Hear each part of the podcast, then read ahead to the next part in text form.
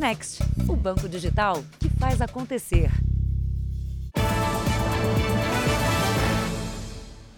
Olá, boa noite. Boa noite. A pandemia aumentou a frequência dos serviços de entrega em casa de maneira geral. E acredite, isso vale também para o crime. Traficantes que faziam o chamado Disque Droga foram presos em Santos, no litoral de São Paulo. E a polícia afirma que a demanda por delivery de maconha e cocaína disparou nos últimos anos em todo o país. Para receber em casa, os usuários chegam a pagar até 10 vezes mais. Na casa alugada na região central de Santos, no litoral paulista, funcionava a central do chamado Disque Droga. Traficantes recebiam os pedidos feitos 24 horas por dia. É tudo por aplicativo. Ele publica nas redes sociais dele, que é uma rede social restrita, e as pessoas entram em contato através das redes sociais fazendo o pedido. E aí ele contrata um motoboy que muitas vezes conhece e outros não desconhece que está tá transportando droga. Durante três meses de investigação, os policiais monitoraram e registraram a ação dos criminosos. Aqui o motoqueiro chega para buscar a droga. O homem que fazia a entrega foi preso. Ele é apontado como um dos cabeças do esquema. Segundo a polícia, com as pessoas isoladas em casa, a demanda por entrega, principalmente das drogas mais caras, disparou durante a pandemia em todo o país. Os usuários chegam a pagar até 10 vezes mais pela comodidade, que também garante um menor risco de exposição. Numa dessas prisões, a polícia encontrou essa casa de alto padrão com estufas sofisticadas para o plantio da chamada super maconha para venda no Disque Droga. O entorpecente é cinco vezes mais forte que a maconha comum. No local havia até controle de temperatura e de luz e milhares de mudas. No Rio de Janeiro, a polícia apreendeu este homem, conhecido como o motoboy do tráfico. Os pacotes com o entorpecente eram embalados a vácuo e tinham etiquetas detalhadas com informações sobre os clientes e a entrega. Apenas no dia em que foi preso, ele faturou R$ 8.700 com as entregas. Em Dourados, Mato Grosso do Sul, os agentes prenderam três traficantes que mantinham esta loja de fachada para o delivery de cocaína. A mulher, de nacionalidade argentina, era quem comprava o entorpecente no Paraguai. Nesse último trimestre, a gente sentiu um crescimento exponencial do, das prisões. Veja agora outros destaques do dia. Polícia já identificou as 10 vítimas fatais do desastre em Capitólio. Deslizamento de terra arrasta carro de uma família que tentava fugir de um bloqueio numa rodovia. Em Pará de Minas, risco de rompimento de barragem deixa moradores em alerta máximo.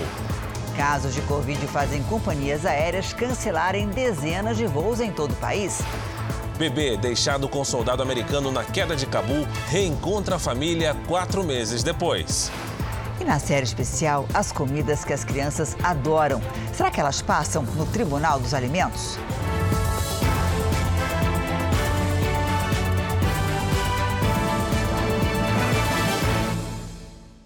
Oferecimento: Bradesco. Abra sua conta grátis pelo app.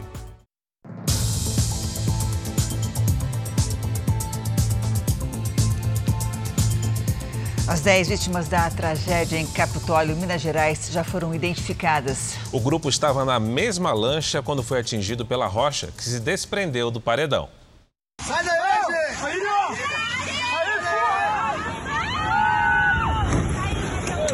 Esta foto foi tirada no começo do passeio. Eles iam comemorar o aniversário de Giovanni Gabriel. Queria é, cantar os parabéns para ele lá no, nos Quênios. Era o primeiro passeio deles. A última vítima da tragédia em Capitólio foi identificada hoje. Carmen Pinheiro tinha 43 anos. Ela e as outras nove pessoas que estavam na lancha eram parentes ou amigos. O pescador Júlio Borges Antunes, de 68 anos, foi o primeiro a ter a identidade divulgada. Ele foi enterrado neste domingo.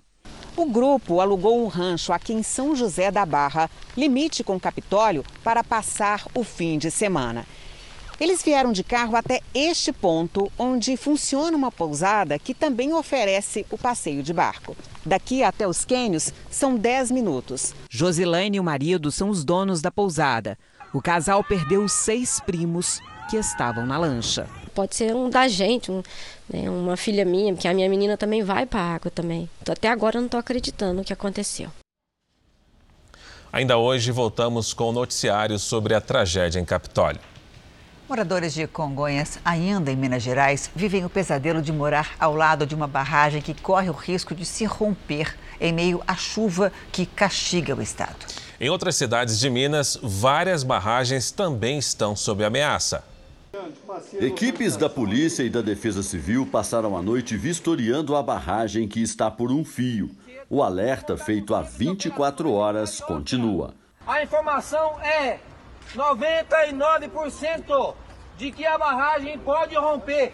A barragem da usina do Carioca fica no Rio São João, em Pará de Minas, centro-oeste do estado. Pelo amor de Deus, foi orientado, nem os militares vão poder ficar aqui mais. É sumir todo mundo, parte alta, para baixo de Pitangui.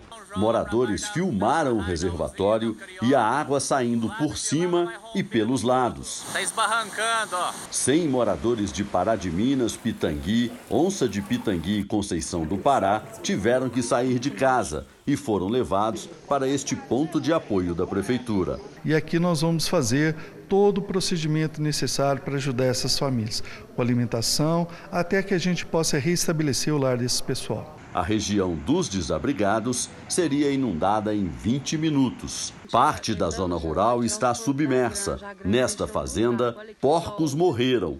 Olha o tanto de porco morto boiando. Olha lá, que lá tudo é porco morto olha, boiando. Porque é os porquinhos estão tá conseguindo tirar. Tudo debaixo d'água lá. A represa de Cachoeira da Prata, na região de Sete Lagoas, também preocupa. Aqui, ó, arrebentando tudo aqui, ó, do ladinho da minha casa. Das 65 barragens de rejeitos de minério que existem no Brasil, 46 ficam aqui em Minas Gerais e três estão no nível máximo de alerta, o que significa maior possibilidade de ruptura. Uma delas é esta aqui em Congonhas, que tem quatro vezes mais rejeitos do que a de Brumadinho, que há quase três anos se rompeu e matou 270 pessoas. Só do alto para perceber toda a dimensão. A barragem Casa de Pedra tem quilômetros de extensão. Se a estrutura desmoronar, a lama atingiria em cheio 4 mil moradores de dois bairros próximos. É ruim ser vizinho do perigo assim, né? É bem ruim, tá? Bem ruim ser vizinho do perigo. Sábado houve inundações e deslizamentos na cidade.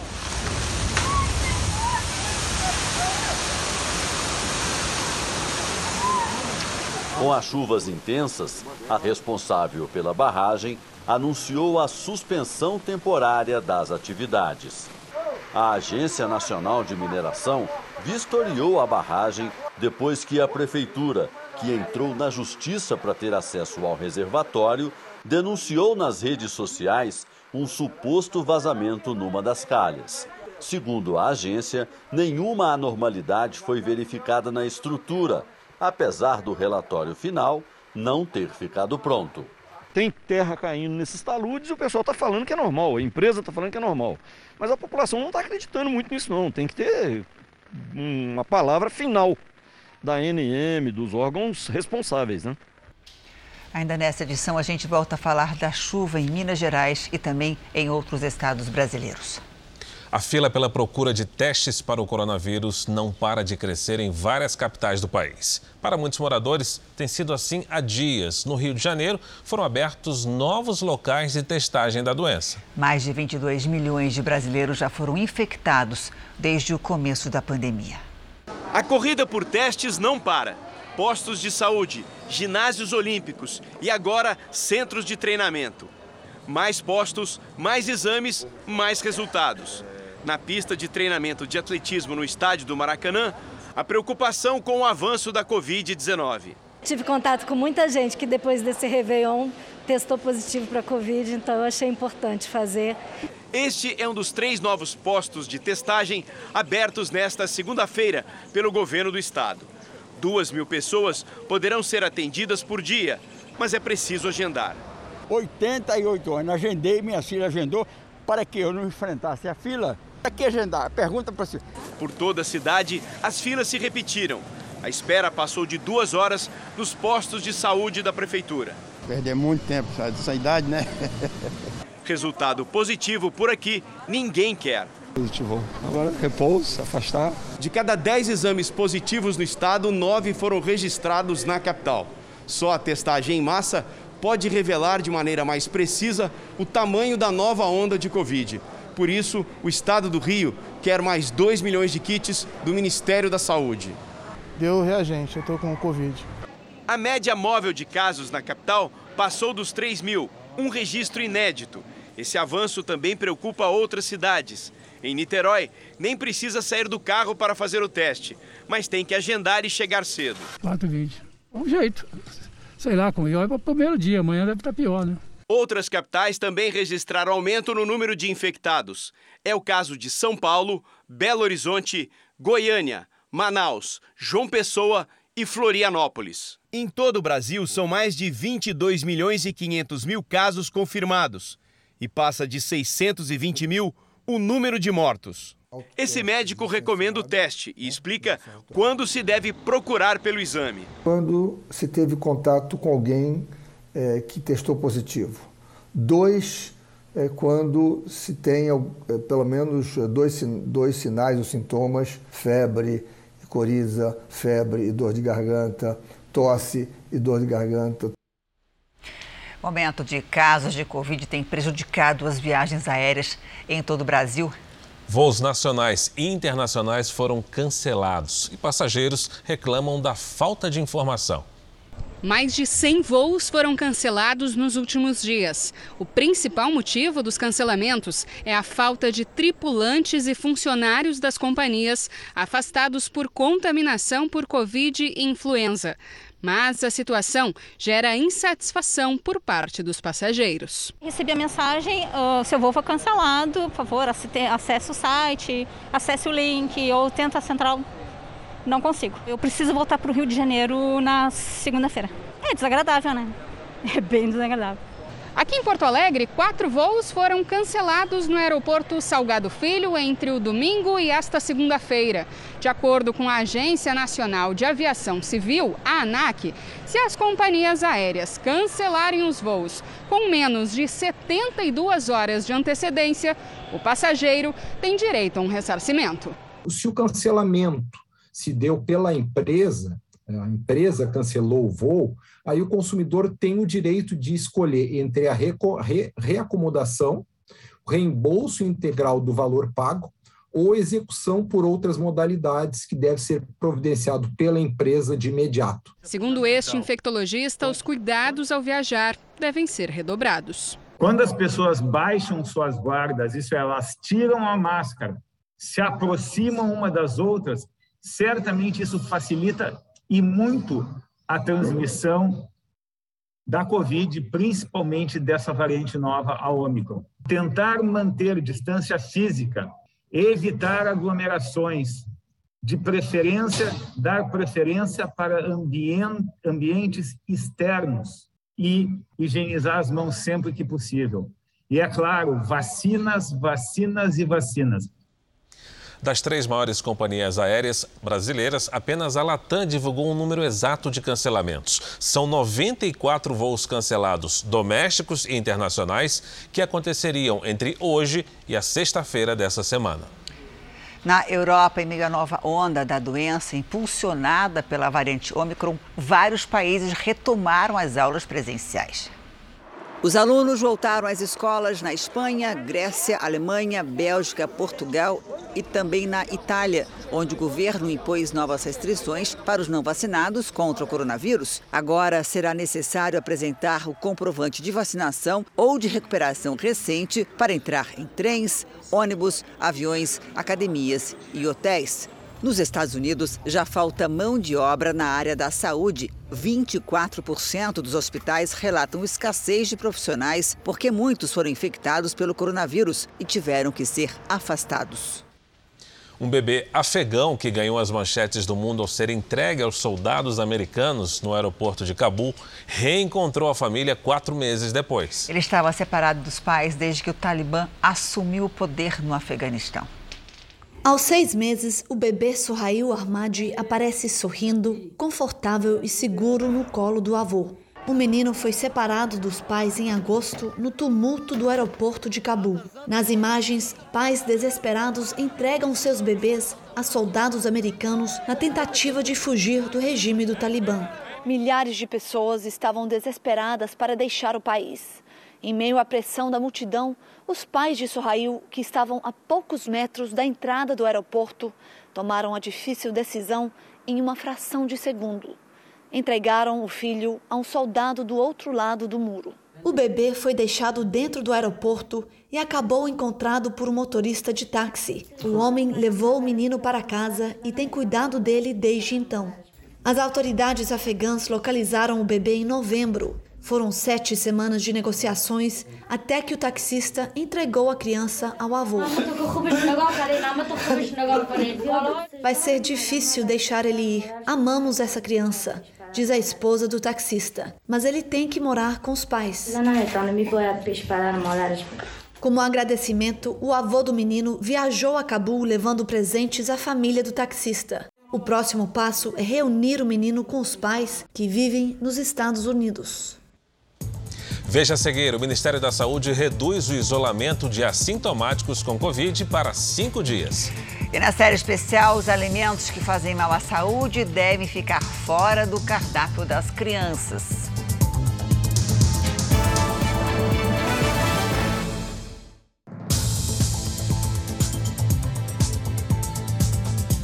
O Congresso se mobiliza para derrubar um veto do presidente Bolsonaro. Ele quer impedir a criação de um programa de financiamento de dívidas de pequenas empresas e microempreendedores, do chamado Simples. O governo também deve editar uma portaria sobre o assunto ainda esta semana.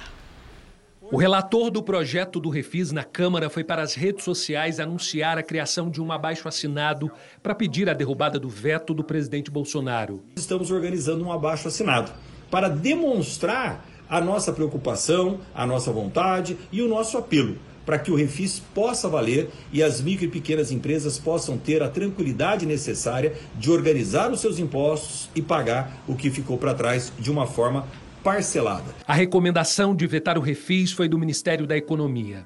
O projeto previa a renegociação de dívidas para microempreendedores individuais, microempresas e empresas de pequeno porte enquadrados no Simples Nacional. O governo justificou que a proposta é inconstitucional e contraria o interesse público, pois incluir o benefício fiscal implicaria em renúncia de receita. Em entrevista a uma rádio, o presidente Bolsonaro comentou o veto. Ele disse que tomou a decisão não porque quis, mas porque precisava. Foi obrigado a vetar, é, por questões é, legais, a renegociação das, do, do, do, pessoal das, do, do MEI né, e das pequenas e microempresas. Então, fui obrigado a vetar por ocasião da legislação eleitoral e a questão da lei de responsabilidade fiscal. Então, hoje, é, devemos ter uma decisão para atender o pessoal do MEI que contraiu o empréstimo por ocasião da pandemia, né, para que seja renegociado isso sim.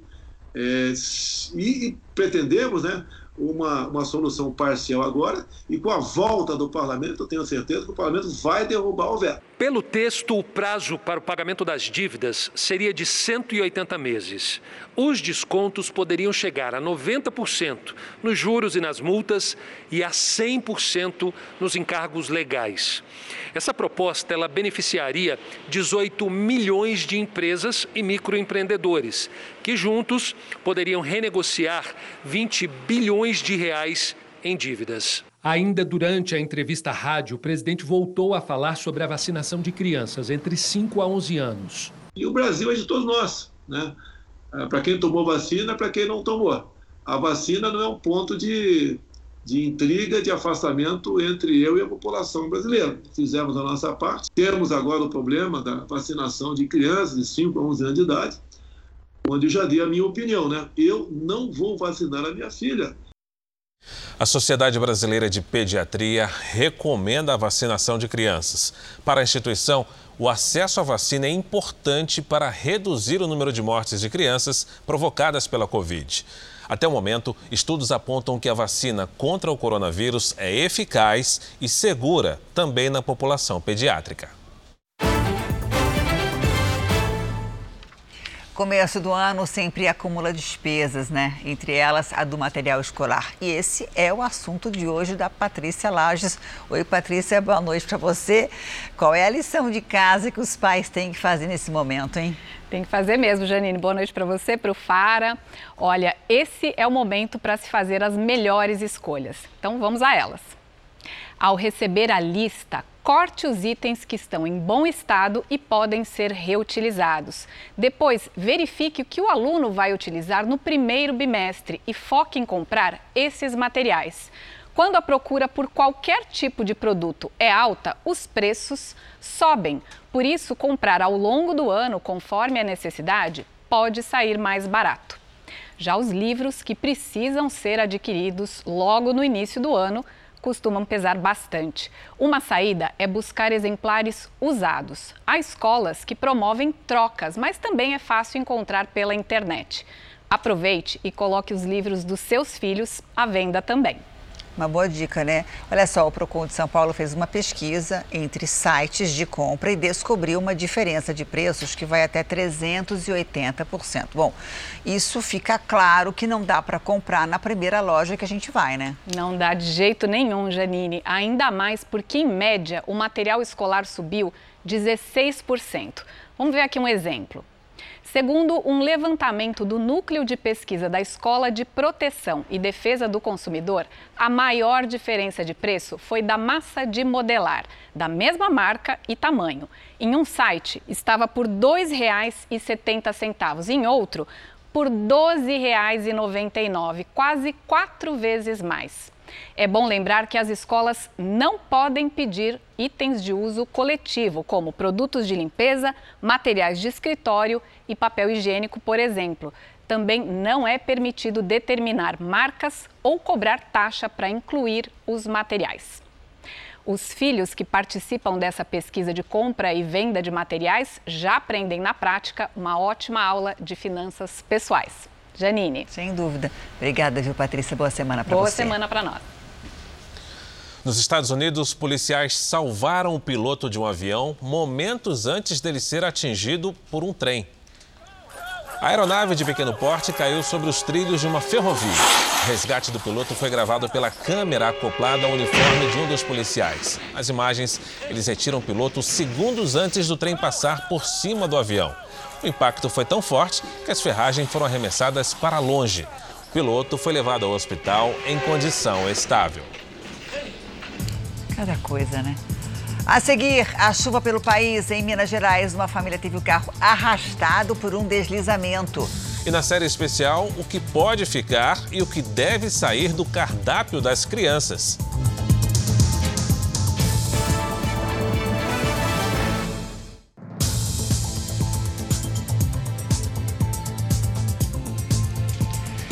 Morreu em São Paulo o piloto de helicóptero suspeito de ter sequestrado há seis anos a sogra do chefão da Fórmula 1. O português José Eurico Faria estava num hospital penitenciário e, segundo os advogados, houve negligência do sistema carcerário. Jorge Faria estava preso desde 2017. Cumpria pena pelo sequestro que chegou a ser considerado o mais ambicioso da história do Brasil. Segundo a polícia, o grupo, liderado pelo piloto de helicóptero, pediu cerca de 740 milhões de reais para libertar a sogra do magnata da Fórmula 1, Bernie Ecclestone. Em julho de 2016, Aparecida Flose, na época com 67 anos, foi rendida na casa dela, na zona sul de São Paulo, e levada a um cativeiro onde ficou por nove dias. Ela é mãe da brasileira Fabiana Flose, atual esposa do bilionário. O casal tem um filho de um ano e meio. Jorge Faria era piloto de confiança da família no Brasil, mas foi desligado depois de ter seu nome envolvido em um caso de furto de um helicóptero. O piloto tinha 22 anos de experiência. No dia em que os investigadores prenderam Jorge Faria na casa dele, num condomínio de luxo em Cotia, na Grande São Paulo, foram apreendidos seis celulares. Um deles estava escondido atrás do sofá e, segundo a polícia, era usado para comunicação com dois integrantes da quadrilha que mantinham contato com os carcereiros. Naquele dia, Jorge negou o envolvimento no sequestro e manteve essa versão até a morte. O advogado de Jorge diz que o piloto já tinha uma doença degenerativa quando foi preso. Por isso, há anos pedia o cumprimento da pena em prisão domiciliar. De quatro anos para cá, nós realizamos 18 pleitos, todos eles indeferidos. Tiago Sá afirma que vai entrar com uma ação contra o Estado. Não é porque ele cometeu um eventual delito né, que ele deve ser tratado de uma maneira desumana. E foi exatamente o que aconteceu com o Jorge nesse caso em específico. A Secretaria de Administração Penitenciária disse em nota que toda assistência médica foi prestada a Jorge Faria e que no último ano o piloto passou por vários hospitais até ser internado com problemas pulmonares pela última vez em dezembro. E voltamos a falar sobre a tragédia em Capitólio. O governador de Minas Gerais anunciou que vai exigir um relatório anual de riscos para garantir a segurança dos turistas. A região dos Canyons, onde aconteceu o deslizamento da rocha, continua interditada. O dono da lancha, onde estavam as 10 pessoas que morreram, prestou depoimento hoje. Que a gente agora vai dar seriedade e celeridade no caso, dentro da cautela necessária, para averiguar se existe algum responsável por esse fato. É muito precoce afirmar algo do, do tipo. É, nós temos que trabalhar com a ciência. Para tanto, um geólogo já vai ser identificado e vai cooperar com nossos trabalhos. A polícia vai ouvir também turistas que estavam nas outras embarcações. Havia cerca de 50 pessoas no lago quando a rocha caiu. Quatro lanchas foram atingidas. A polícia abriu inquérito para apurar o caso. O local onde o paredão caiu foi interditado até a conclusão do trabalho da perícia. A participação de 11 bombeiros mergulhadores é fundamental na investigação no momento em que aquele grande bloco de rocha ele entra em contato com a água, ele acaba provocando uma espécie de explosão. Você pode observar que os próprios, é, as próprias pessoas que estavam em lanchas próximas, elas são lançadas a vários metros de distância. É um local que ele está sujeito à interferência das correntes ali, né, da própria movimentação da água e também da chuva que acaba movimentando o local e também tornando-se um elemento mais dificultador. O governador Romeu Zema lamentou a tragédia e disse que será feita uma análise anual na região sobre riscos geológicos para garantir a segurança aos turistas. Nós queremos viabilizar e vamos turismo com segurança. Cinco pessoas morreram por causa da chuva em Minas Gerais desde o fim de semana. Além dos mortos, três pessoas de uma mesma família estão desaparecidas. Já são mais de 1.600 desabrigados. Nada menos do que 145 cidades de Minas decretaram estado de emergência. Duas das quatro mortes foram na região metropolitana de Belo Horizonte. Uma mulher de 42 anos e um homem de 38 morreram soterrados. Em Caratinga, um barranco cedeu sobre uma casa. Um homem de 29 anos morreu. A mãe dele, de 62, foi resgatada com vida. Em todo o estado, no momento, são cinco pontos de interdição em rodovias. Nesta estrada, perto de Brumadinho, um carro onde estava esta família, segundo os bombeiros, foi atingido por um deslizamento de terra. Eles optaram por uma rota alternativa para fugir de um ponto de interdição. O corpo de uma das crianças de 3 anos e de uma mulher de 42 foram encontrados. As buscas ficam com os bombeiros, né? Eles continuam trabalhando no local no momento e nós aguardamos pela Polícia Civil a localização dos corpos para levada ao IML. Mais ao norte do estado, na rodovia BR-040, esta caminhonete foi arrastada pelas águas. A orientação da Polícia Rodoviária Federal é para que os mineiros não peguem as estradas. A chuva não perdoou nem os trens.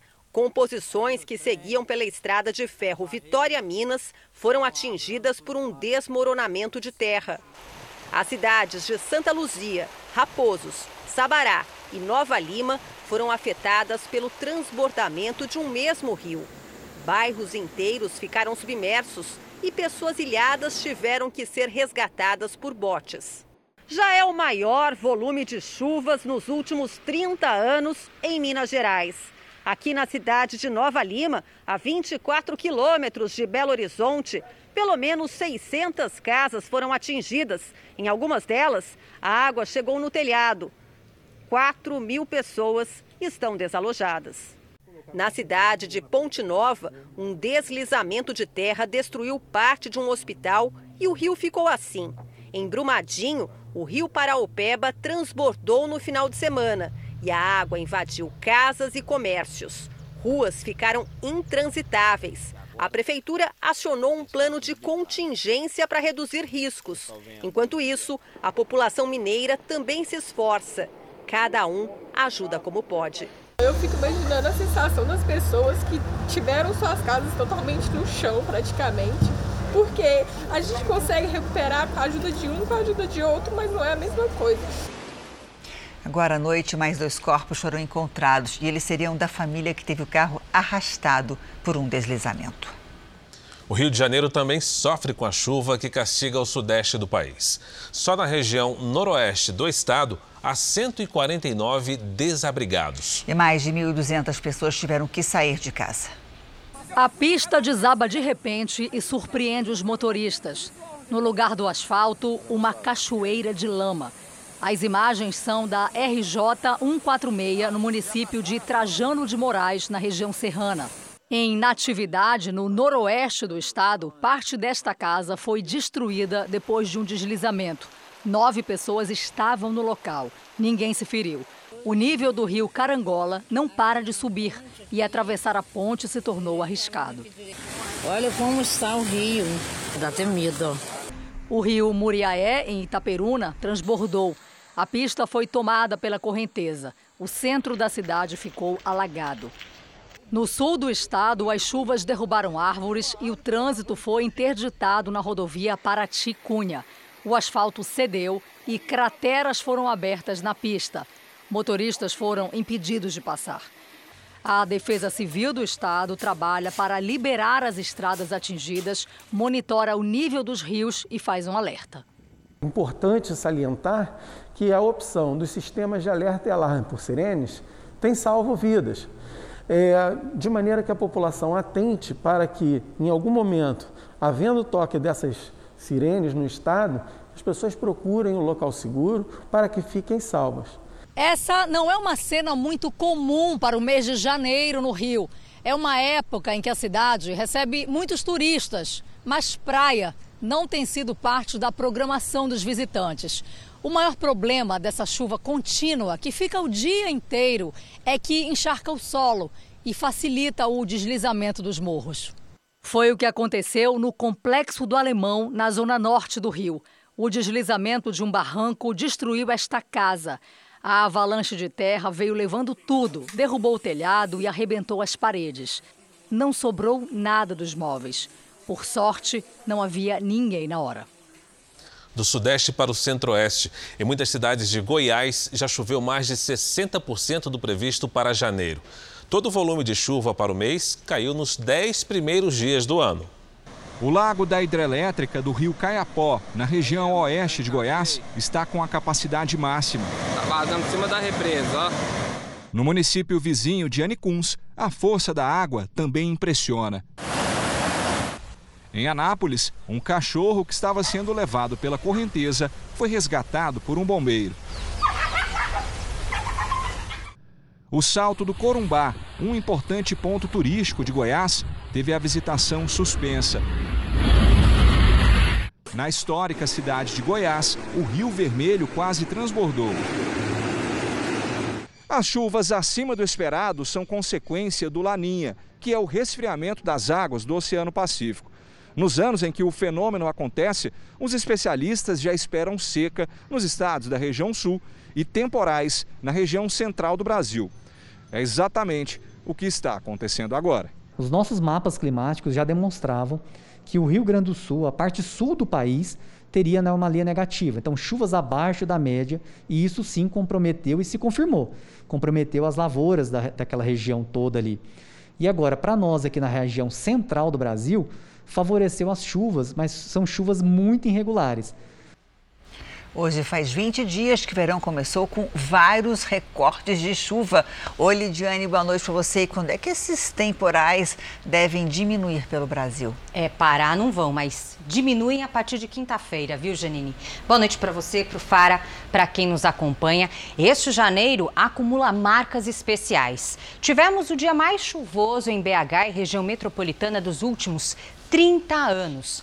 A capital paulista registrou a tarde mais fria da estação, com 10 graus abaixo do esperado. Os rios Tocantins, no Pará, e o Itapecuru, no Maranhão, atingem o maior nível em quase duas décadas. O corredor de umidade responsável pela chuva forte e frequente perdeu força, mas a circulação de ventos na atmosfera ajuda a formar nuvens de chuva. Nesta terça, o encontro de ventos dos dois hemisférios provoca chuva entre os litorais do Maranhão e do Ceará. A circulação de ar também transporta a umidade do norte para o sudeste e provoca chuva volumosa e frequente sobre o sul de Minas e a região de Belo Horizonte.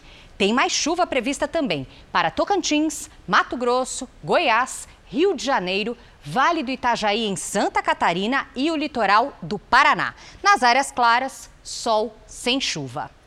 Temos também, por falar em sol, a umidade do ar que fica muito baixa nos três estados do sul. Em Porto Alegre, máxima de 33 graus. No Rio de Janeiro, dia chuvoso, com máxima de 28. Em Maceió, pode chover pela manhã e faz 30. A capital mais quente será Boa Vista, com 36 graus. Na capital paulista, aos poucos esquenta com aquela sensação de abafamento. Chove nos próximos dias. Terça com 25, na quarta até 26, na quinta 27 e aí na sexta volta ao verão com 29. E o Marcelo é de Herculândia, no interior de São Paulo, e pede tempo delivery para Lidiane. Vamos lá, Fara. Seguinte, Marcelo, nos próximos dias você vai notar chuva em um bairro e em outro não. Nesta terça pode chover forte, máximas de 31, 32 e de 29 graus. Lidiane, o José é de Cidade Gaúcha, no Paraná. é as curiosidades, né, do nosso Brasil. Vamos lá. José, para você que está passando calor, a notícia não é das melhores. A temperatura segue alta, mas tem previsão de pancadas de chuva a partir da tarde que devem refrescar um pouquinho. Nesta terça faz até 31 graus. Na quarta, mais quente, com 33. E na quinta-feira, 32 graus. Participem também do Tempo Delivery pelas redes sociais. Basta mandar uma mensagem com a hashtag você no JR. Até amanhã, gente. Obrigado, Lid. Até amanhã, Lid. O ator e humorista Ivanildo Gomes Nogueira Batoré morreu hoje em São Paulo. Ele tinha 61 anos e lutava contra um câncer. Ivanildo nasceu em Pernambuco e ficou conhecido em todo o país com o personagem Batoré. O humorista participou de vários programas de humor, entre eles a Escolinha do Gugu na Record TV. Ele deixa dois filhos. Futebol. Hoje foi dia de reapresentação em clubes de São Paulo e do Rio de Janeiro. Depois de um período de descanso, os jogadores começam a se preparar para a nova temporada. A bola nos campeonatos estaduais começa a rolar ainda este mês. Segunda-feira, dia de recomeçar. Mas no Corinthians, o primeiro dia de pré-temporada foi marcado por baixas. Joe e William foram diagnosticados com a Covid eles se juntam a Renata Augusto na quarentena.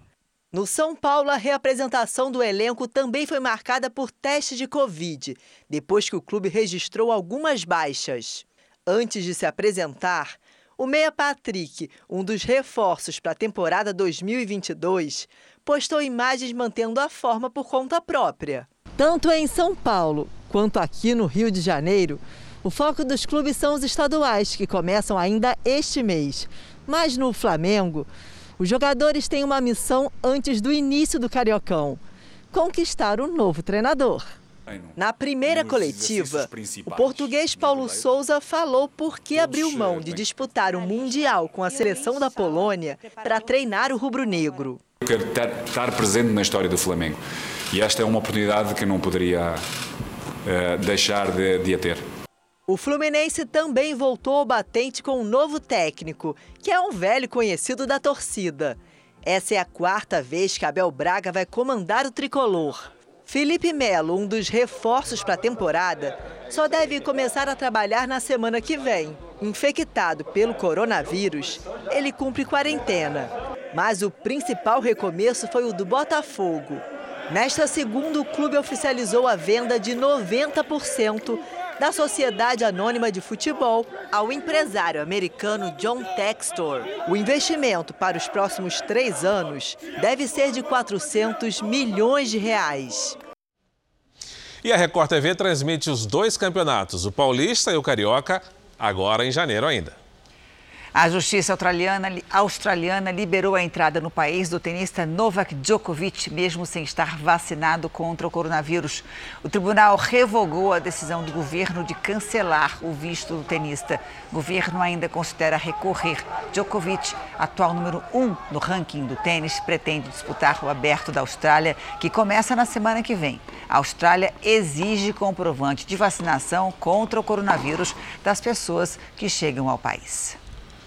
Pessoas que tiveram resfriado comum podem ter uma defesa maior contra o coronavírus. Essa informação foi divulgada pelo Imperial College de Londres. A pesquisa, com 52 famílias em que pelo menos uma pessoa teve Covid, 26 não desenvolveram a doença. A descoberta ajuda a entender como funciona o sistema imunológico do corpo humano. Mas especialistas advertem: a pesquisa não deve ser levada ao pé da letra e a melhor proteção continua sendo a vacina. O Ministério da Saúde reduziu o isolamento para pessoas infectadas pelo coronavírus. A gente vai até Brasília com o repórter Clébio Cavagnoli, que tem mais informações ao vivo. Oi, Clébio, boa noite para você. Oi, Janine, boa noite a você, Alfara. Boa noite a todos. Na prática, o isolamento será de cinco dias para quem tiver sem sintomas, sem febre a 24 horas e que tenha resultado negativo para teste PCR ou de antígeno no quinto dia. Para casos leves e moderados, o isolamento será de sete dias. O ministro Marcelo Queiroga informou que pediu autorização da Agência Nacional de Vigilância Sanitária para liberar a venda de autoteste nas farmácias, mas não haverá distribuição desse tipo de análise pelo SUS. Janine, Fara. Obrigada, viu, Clébio? Começou hoje o encontro entre representantes da Rússia e dos Estados Unidos na tentativa de negociar o fim da tensão na Ucrânia. E a nossa correspondente, Evelyn Bastos, tem ao vivo as informações. Oi, Evelyn, boa noite aí para você. Oi, Janine, muito boa noite para você, para o Fara e para todos que nos acompanham. Olha, essa reunião bastante tensa acontece inclusive em um território neutro, viu? Lá em Genebra, na Suíça. E só hoje os diplomatas americanos e russos debateram por quase oito horas. A Rússia é contra o alinhamento da Ucrânia aos Estados Unidos e exige que a Organização do Tratado do Atlântico Norte, a OTAN, rejeite o país como novo membro. Já os americanos temem que a Rússia decida invadir a Ucrânia. Hoje, o secretário de Estado americano se disse pessimista com as negociações e os Estados Unidos e países europeus ameaçam sérias consequências em caso de um ataque. Eu volto com vocês, Janine, Fara. Obrigada, Evelyn. Começou hoje o julgamento de 16 pessoas que participaram das manifestações contra a ditadura comunista cubana. Eles podem receber penas de até 30 anos de prisão simplesmente porque saíram às ruas para protestar.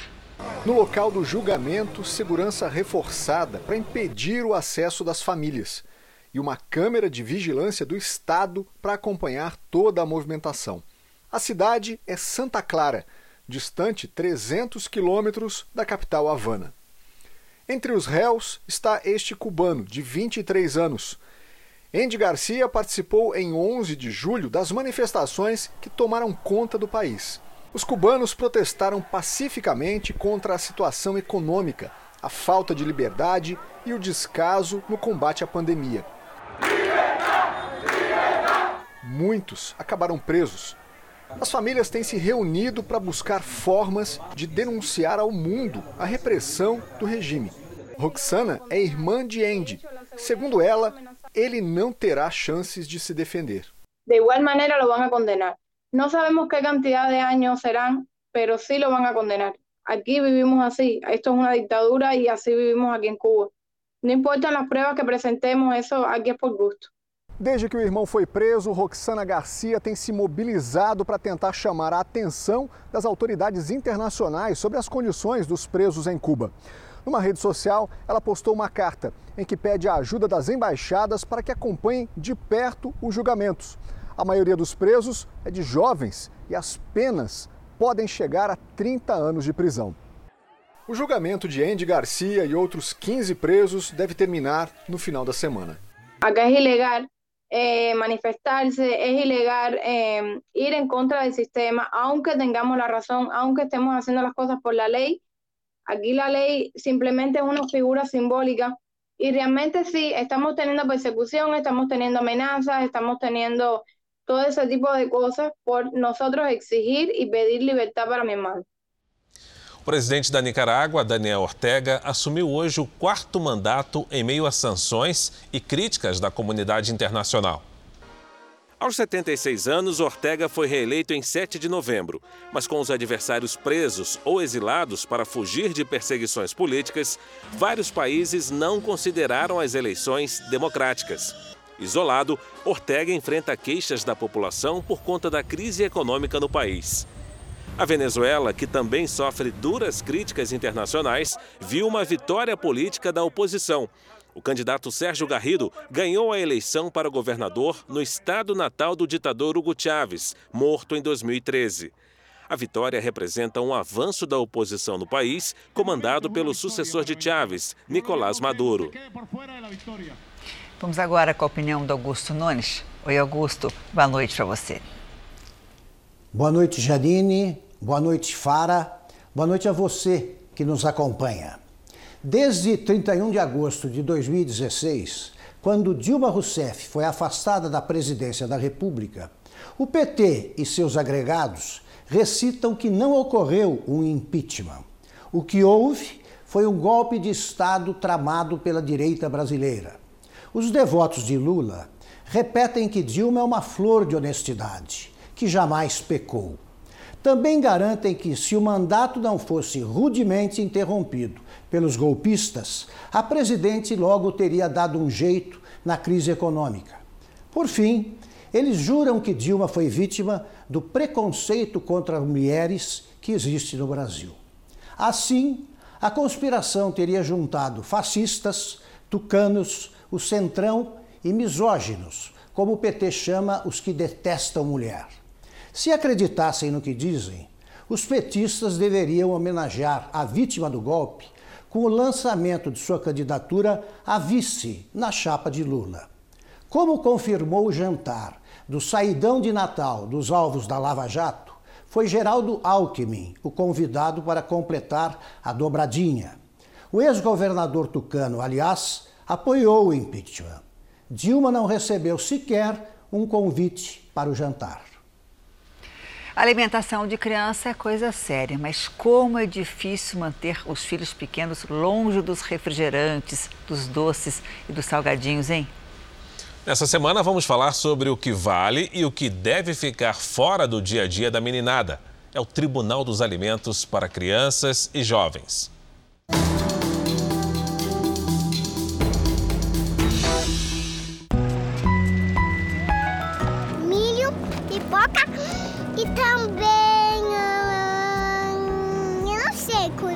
Go- você gosta- Eu, eu gosto de salada também. A fome de Liz é o sonho de toda mãe. Com rúcula, alface e, e, e, e, e na hora do almoço eu como macarrão com molho. Ai, que delícia! Parece que ela saiu de um comercial de TV, mas é tudo verdade, mesmo. Ela é uma menina light porque ela ama salada e fruta. Ela come, não é mentira, assim, ela come que umas 4, 5 frutas por dia. Ela pede fruta na hora que acorda, aí antes de almoçar ela quer fruta. No parque. O que, que tem aí dentro desse pacote? Tem uma salgada em cima e uma doce embaixo. A mãe conta que às vezes tem até um sorvete em casa, mas a garotinha gosta mesmo é de comida de verdade. Ela gosta muito de peixe, né? Ela fala que ela adora comida japonesa, inclusive. Ela adora. É bisquitinha. Ah, essa aí é doce, né? Frutas verduras, legumes, diferentes cores, texturas, gostos. Cardápio ideal de todos os especialistas. Encontrar um sabor diferente é viver uma nova experiência. Isso abre possibilidades infinitas que garantem saúde para os adultos e o desenvolvimento para os pequenos. Mas nem sempre as crianças estão dispostas a se aventurar. A tarefa diária da alimentação nutritiva e variada precisa de dedicação, persistência e disciplina dos pais. Porque, assim como o comportamento, o paladar também precisa ser educado. No meio desse desafio, que já é enorme, veio a pandemia. Na casa da Adriele, ela e o marido perderam um emprego fixo. O jeito foi pegar serviços temporários, mas a falta de rotina desorganizou a família. Como eu não tinha muito tempo, então eu acabei optando por alimentos mais fáceis de serem preparados. Ou a gente dá o alimento ou deixa a criança com fome. Então, a gente preferia dar o alimento mais processado. Acabava fazendo uma salsicha, que era mais rápida, um nuggets, que era mais rápido. Pietro não achou nada mal. O cardápio era tudo que uma criança quer. Mas o resultado veio rápido e os pais levaram um susto. Nessa última consulta, há um mês atrás, ela nos informou que tinha dado a alteração no, no colesterol do Pietro e que a gente precisaria é, redobrar os cuidados com a alimentação e com isso a gente é, teve que reavaliar algumas coisas para conseguir é, incluir mais alimentos saudáveis e menos processados possíveis. Produtos ultraprocessados são aqueles que a indústria submeteu a uma série de etapas para realçar sabor, deixar o alimento mais estável, mais colorido, mais crocante, garantindo também a durabilidade nas prateleiras. Para isso, abusa do sal, açúcar, gordura e outras substâncias conservantes. A salsicha ela é riquíssima em corantes também. Né? Então, aquela coloração rosa não é porque ela vende uma carne é, determinada, é porque ela tem uma coloração ali artificial que precisa ser considerada. Em geral, esses produtos eles são muito baratos para a indústria. É uma carne que a gente às vezes chama de carne mecanicamente separada, então aquela carne que já está ali bem pertinho do osso. Vendo assim, ninguém imagina. São realmente irresistíveis. Mas esses alimentos ajudam a levar aos consultórios cada vez mais cedo um grupo crescente de crianças. Quando a criança começa com uma alimentação ruim, ela começa a prejudicar o seu estômago. Começa a ter que produzir mais ácido dentro daquele estômago para poder digerir esses alimentos, tipo embutidos, congelados, né? alimentação fast food, você precisa de uma produção de ácido maior. E a gente está se deparando com essa situação. Então, crianças hoje com mais obesidade, com uma má alimentação, com queixas gástricas de refluxo, do tipo queimação, azia. Doutora, eu tenho dorzinha no peito, a minha filha reclama o tempo todo que está com uma dorzinha aqui localizada. Portanto, no Tribunal dos Doutores, os práticos e amados nuggets, hambúrgueres e as salsichas do cachorro quente não escapam. Condeno totalmente. São alimentos processados que usam é, a pior parte da carne para servir crianças e alguns vêm pré-fritos. Por exemplo, o nuggets ele pode vir já pré-frito, quer dizer, ele já passa por um processo. Eu condeno totalmente esse tipo de alimento. Mas como viver sem esse trio parada dura? Calma, tem uma saída. Saudável e até bem divertida. A família toda vai aprovar, com apoio até do médico de plantão. Você vai fazer um hambúrguer, por exemplo, é super simples. É super simples de fazer e além de ficar saboroso, gostoso. E a criança também ajudando a fazer, pô, eu que fiz, eu que ajudei. Isso é fundamental. Então já começa por aí, você a seleção do próprio ingrediente, que acho que é fundamental. Você pode colocar algumas especiarias, você pode colocar um azeite. Né? Então a, a qualidade do ingrediente é fundamental. Pode fazer no final de semana, quem trabalha muito, e pode congelar o restante que você vai fazendo ao longo da semana. E esta edição do Jornal da Record termina aqui. E a meia-noite e meia tem mais Jornal da Record. Fique agora com a Bíblia, no episódio de hoje, Filhos de Jacó. Boa noite para você e a gente se vê amanhã. Excelente noite para você e até amanhã.